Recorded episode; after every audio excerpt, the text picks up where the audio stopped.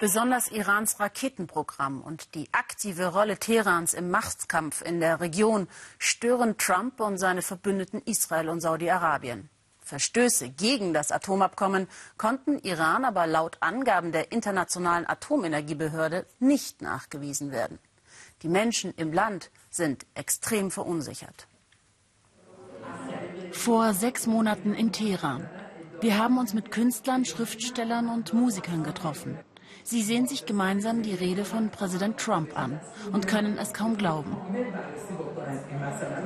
Trump wirft dem Iran Vertragsverletzungen des Atomabkommens vor. Später fordert er auch noch Europa dazu auf, sich den USA anzuschließen, um gravierende Fehler im Atomdeal zu beheben. Das klingt für sie nach einem Aus des Deals. Ein Politiker muss besonnener reden und mit seiner Wortwahl sehr vorsichtig sein. Man sollte als Politiker in seiner Rede immer eine Stelle für Frieden lassen. Aber leider sehe ich in seiner Rede überhaupt keinen Platz für Frieden. چیزی به عنوان جای صلح توی حرفای ترامپ نمیبینم die Gruppe gründete sich vor vier Jahren. Das gemeinsame Ziel war, durch Kunst Frieden zu transportieren. Ihr letztes Projekt fand hier am Azadi-Turm in Teheran statt, dem Wahrzeichen der Hauptstadt. Azadi bedeutet übrigens Freiheit.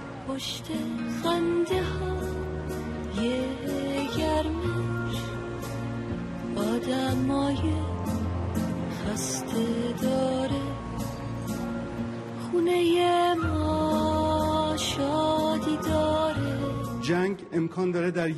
Krieg kann in einem Moment alles vernichten. Aber wieder Frieden zu schaffen, nimmt sehr viel mehr Zeit in Anspruch. Aus diesem Atomdeal auszusteigen ist leicht. Aber es waren viele Jahre Arbeit durch Gespräche, zu so einem Entschluss zu kommen.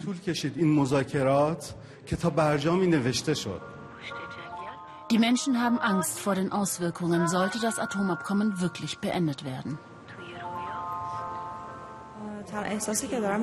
Ich bin resigniert, denn die Leidtragenden in einem Krieg zwischen Politikern sind nur wir normale Menschen. Wir tragen den Schaden.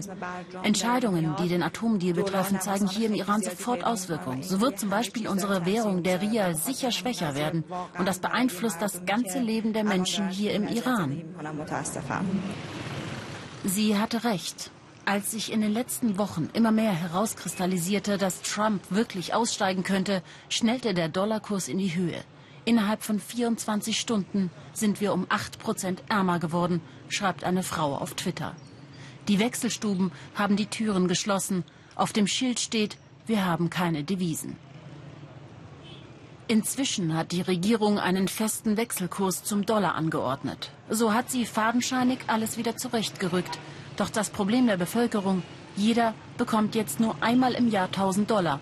Und selbst dafür muss man Flugticket und Pass vorweisen. Während zu Beginn des Atomabkommens vor fast drei Jahren die Euphorie unter den Iranern groß war, viele Studierte aus dem Ausland mit ihrem Know-how ins Land zurückkamen, wollen inzwischen immer mehr junge Menschen das Land verlassen.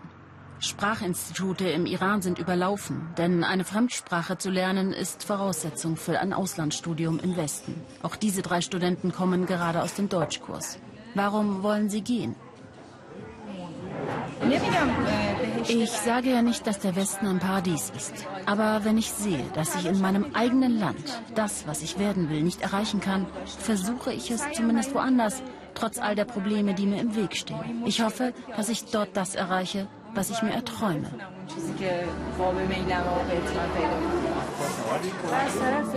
Zusätzlich bin ich als Frau in vielen Bereichen eingeschränkt im Iran, zum Beispiel in der Arbeit, das Tragen des Hijabs.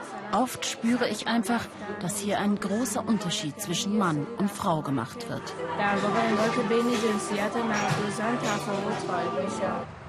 Wir treffen uns mit Amir Reza aus der Künstlergruppe am Ort ihrer letzten Aktion. Viel hat sie nicht gebracht. Er hatte gehofft, dass, seit wir uns das letzte Mal vor sechs Monaten sahen, inzwischen eine Lösung gefunden werden konnte. Doch heute ist er hoffnungsloser denn je. Elfmal wurde der Iran von der Internationalen Atomenergiebehörde seit dem Atomabkommen kontrolliert. Jedes Mal wurde bestätigt, dass der Iran keinen Vertragsbruch begann.